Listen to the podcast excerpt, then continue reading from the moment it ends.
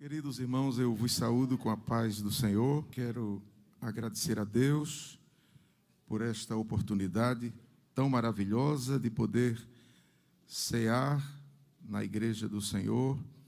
Também agradecer ao pastor pela confiança de nos escalar para dar uma palavra e estou feliz por tudo quanto o Senhor tem feito por nós.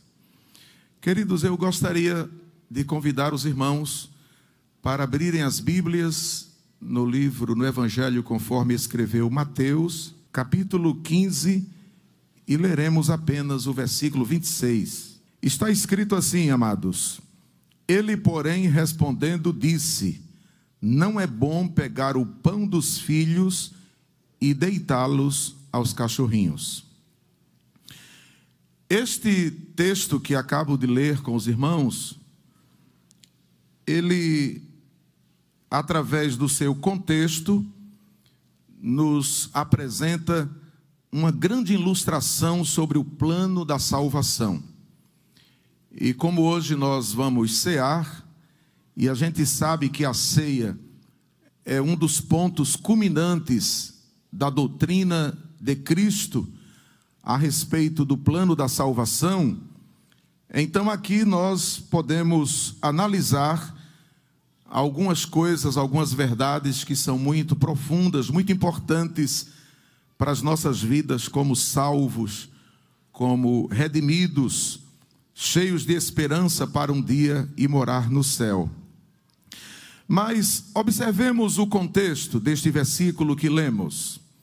A palavra de Deus nos diz aqui, irmãos, que Jesus partiu para as partes de Tiro e de Sidom. E quando ele estava naquelas cercanias, a Bíblia diz que uma mulher cananeia que saíra daquelas cercanias clamou dizendo: Senhor, filho de Davi, tem misericórdia de mim que minha filha está miseravelmente endemoniada. Vejamos que ela aparece aqui no versículo 22 como uma intercessora. Ela intercede pela filha. E o estado da filha era um estado espiritual deplorável, triste, porque ela diz que a menina estava miseravelmente endemoniada. Então ela estava possessa de demônios. Então, ela intercede pela filha. E a palavra diz no versículo 23: Mas ele, Jesus, não lhe respondeu palavra. E os seus discípulos, chegando ao pé dele, chegando próximos a ele, rogaram-lhe, dizendo: Despede-a, que vem gritando atrás de nós. Ela estava sendo objeto de incômodo para os discípulos devido à maneira como ela estava se expressando e pedindo que Jesus tivesse misericórdia dela. E no momento em que os discípulos pedem para Jesus despedi-la, aí o versículo 24 nos diz: E ele respondendo disse: Eu não fui enviado senão às ovelhas perdidas da casa de Israel. E aqui nós paramos um pouco para lembrar o que está escrito em João, capítulo 1, versículos 11 e 12. Acho que seria interessante a gente não só citar, mas ler, pois a gente às vezes cita os versículos e as pessoas que não são, que não conseguem encontrar, têm dificuldade de entender. João capítulo 1, versículo 11 e 12, aliás, 12 e 13, ou melhor, 11 e 12 veio para o que era seu, e os seus não o receberam. No 12 diz: Mas a todos quantos o receberam, deu-lhes o poder. Eu gosto muito dessa expressão. Repitam comigo: deu-lhes o poder. Isso aqui é muito, muito importante para esta análise do plano da salvação. Deu-lhes o poder de serem feitos filhos de Deus. Veja que no versículo 24, Jesus disse: Eu não fui enviado, senão as ovelhas perdidas da casa de Israel. E aqui a palavra do Senhor nos mostra que quando nós aceitamos a Cristo como nosso Salvador, nós nos tornamos filhos de Deus. Então, voltemos para Mateus 15 e vejamos o que diz o versículo de número 25. Então chegou ela e adorou-o, dizendo: Senhor, socorre-me. E este pedido de socorro dela mexeu com Jesus, irmãos. Abalou o coração de Jesus de uma maneira tão gloriosa e, por analogia, eu posso colocar que neste ato aqui, deste sentimento de Jesus, dentro da sua onisciência, ele estava consciente de que ele tinha vindo para socorrer a humanidade. E ele não falou isso, mas ele dentro de si ele sabia que tinha vindo para socorrer a humanidade. Ele, porém, respondendo disse, foi o versículo básico que eu li: Não é bom pegar o pão dos filhos, ou seja, dos judeus, e dá-los aos cachorrinhos. Entende-se aqui que o diminutivo de cachorro, ou seja, cachorrinhos, representa uma humilhação muito grande para os gentios. E como ela, ela era uma mulher gentílica, ela se sentiu muito humilhada com estas palavras proferidas por quem ela foi à busca de um apoio, de um socorro. Pois é tão bom quando a gente chega perto de alguém e pede socorro, e de pronto a pessoa diz: Não, vamos, vai dar certo, eu vou te ajudar. Mas o Senhor disse aqui: Não, eu não posso. Mas a Bíblia diz no versículo 27 que ela disse assim: Sim, Senhor, mas também os cachorrinhos. Ela não retrucou, eu acho muito bonito essa, essa, essa colocação dela. Ela não retrucou as palavras humilhantes de Jesus mas ela entendeu que era um cachorrinho mesmo.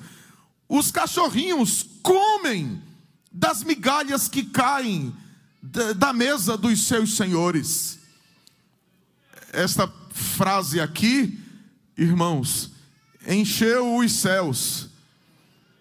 Encheu os céus ao ponto de Jesus responder para ela e lhe dizer: Ó oh, mulher, grande é a tua fé seja isso feito para contigo como tu desejas.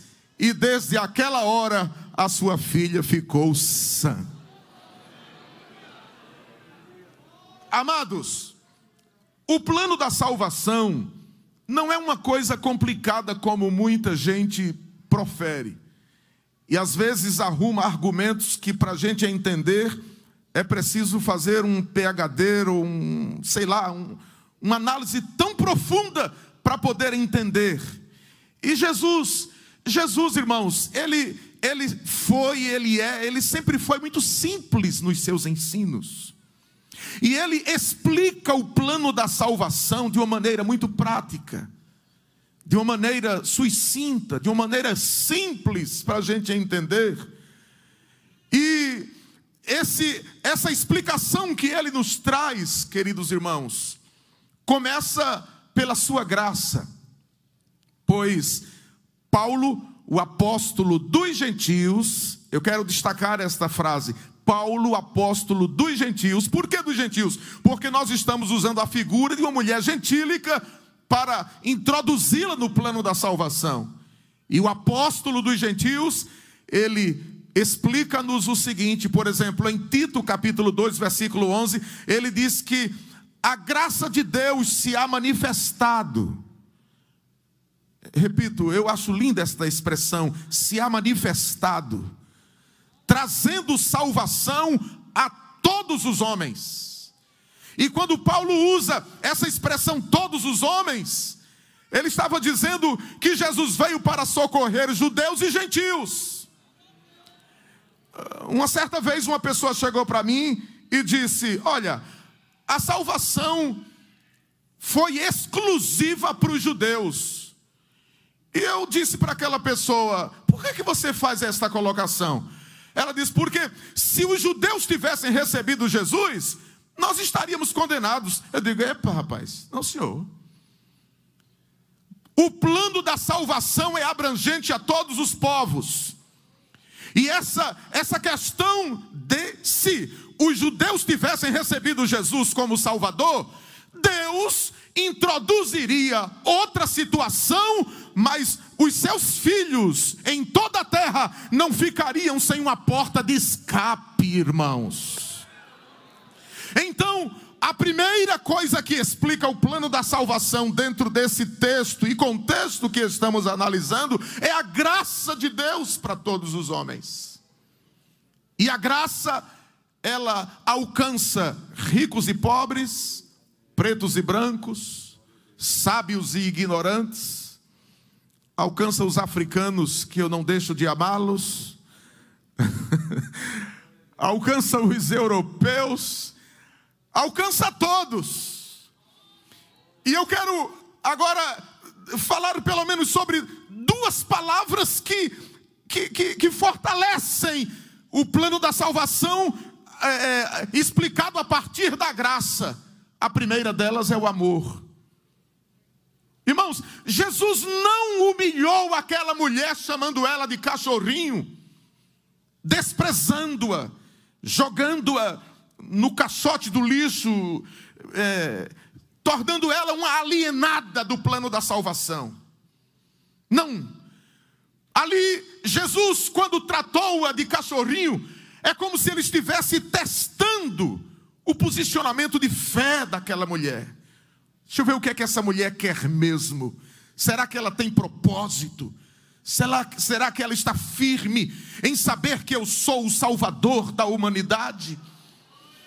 E aí o amor, o amor embasa a graça, o amor incondicional, o amor imensurável, o amor que excede a nossa forma de pensar. O amor, escute isto, que vai lá no, no lugar mais terrível, no antro, e arranca alguém e diz: Eu, eu te salvo.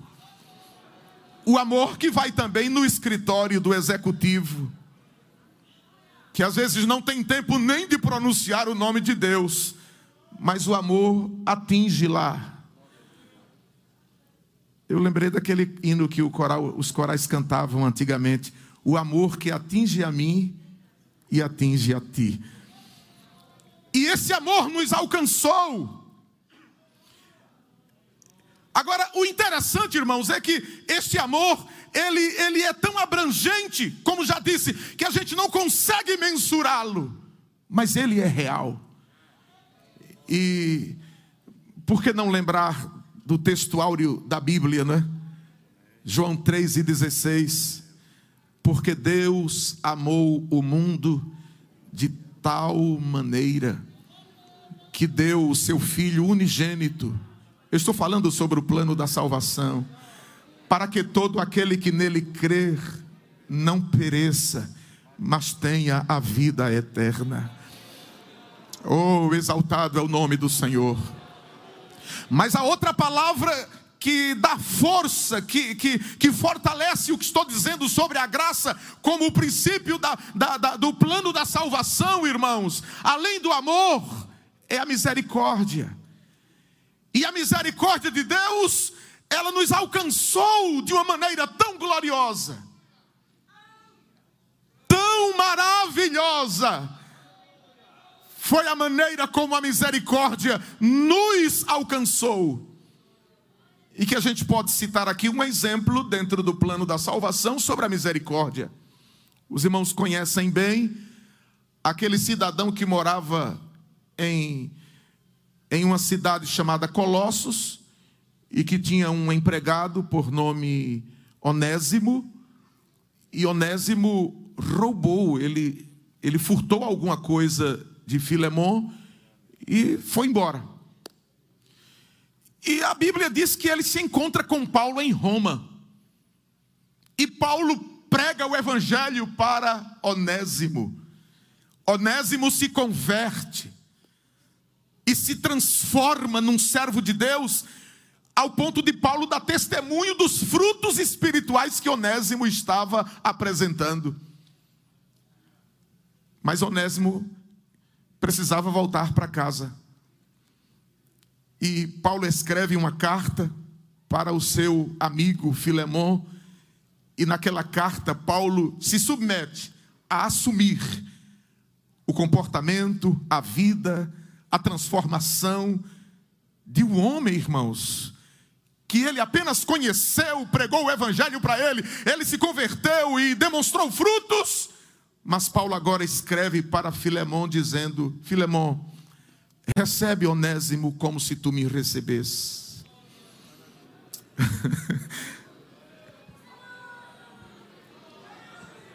Quantos podem exaltar ao Senhor aqui nesta noite? Recebe Onésimo como se você estivesse me recebendo. E perdoe ele por tudo que ele fez. E se há alguma culpa que você não consegue perdoar, ponha isso na minha conta, eu assumo. Mas receba ele. Nós éramos os onésimos que saímos da casa de pai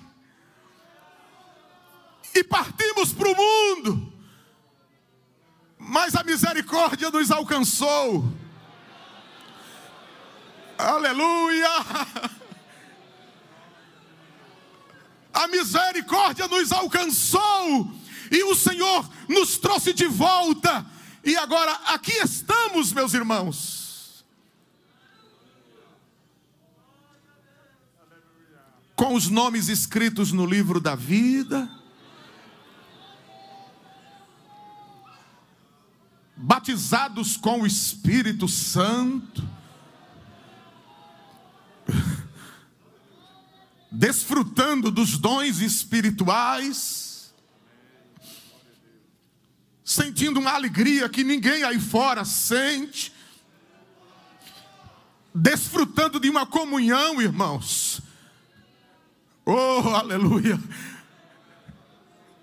De madrugada a gente se levanta e vai falar com Ele.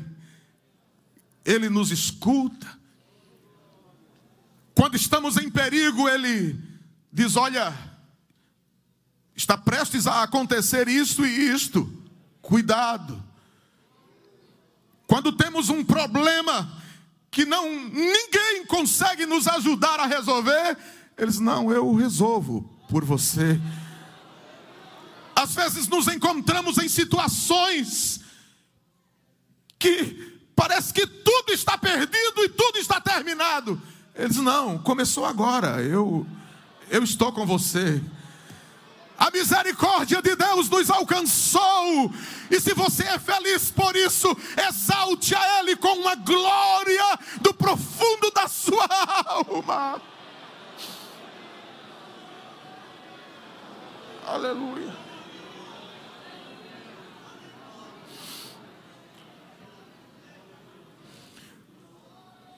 Mas além da graça, como princípio que nos introduz no plano da salvação, a gente volta para a mulher sirofenícia e vê ela desesperada, dizendo: Eu quero socorro, Senhor, me socorre.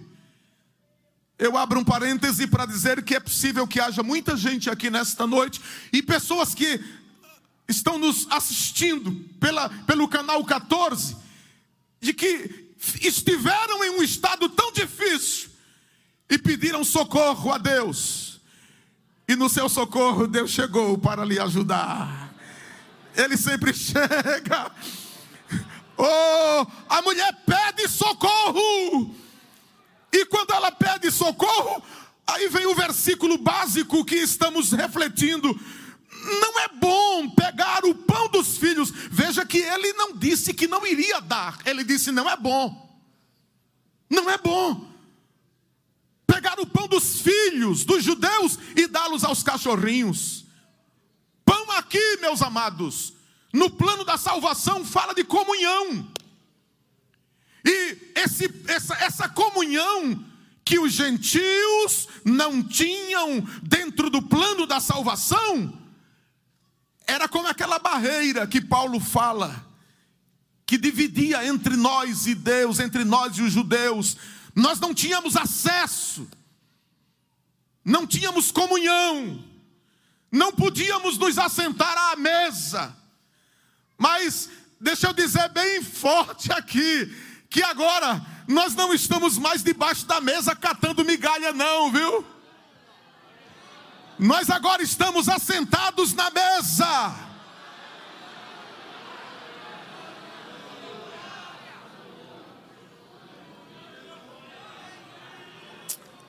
Aleluia! Exaltado seja o nome do Senhor. Aleluia, aleluia, aleluia.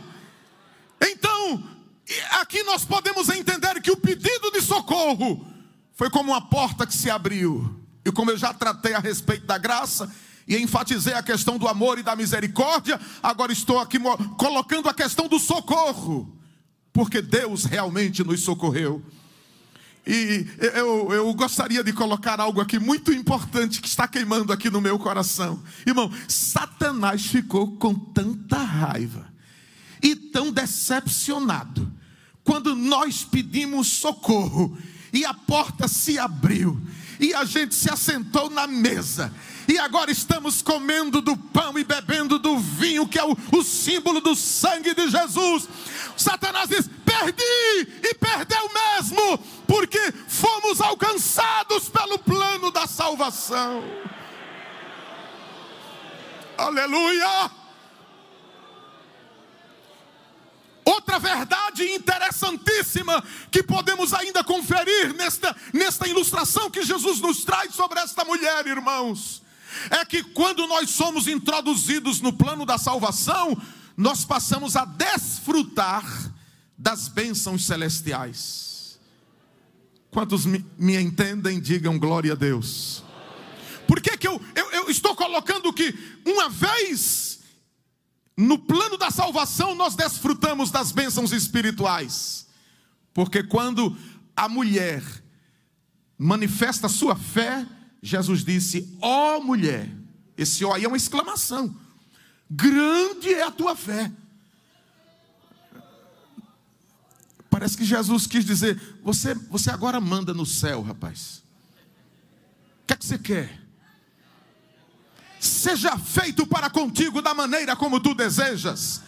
Como é que você deseja? Quantos exaltam ao Senhor por isto? Nós somos privilegiados, porque estamos no plano da salvação e agora estamos desfrutando das bênçãos espirituais. Desfrutando destas bênçãos, a gente clama aqui e vem de lá cura, soluções, bênçãos. Onde estão os abençoados aqui por fazerem parte do plano da salvação? Diga comigo, Jesus, eu te agradeço por ser salvo. Amém, meu pastor.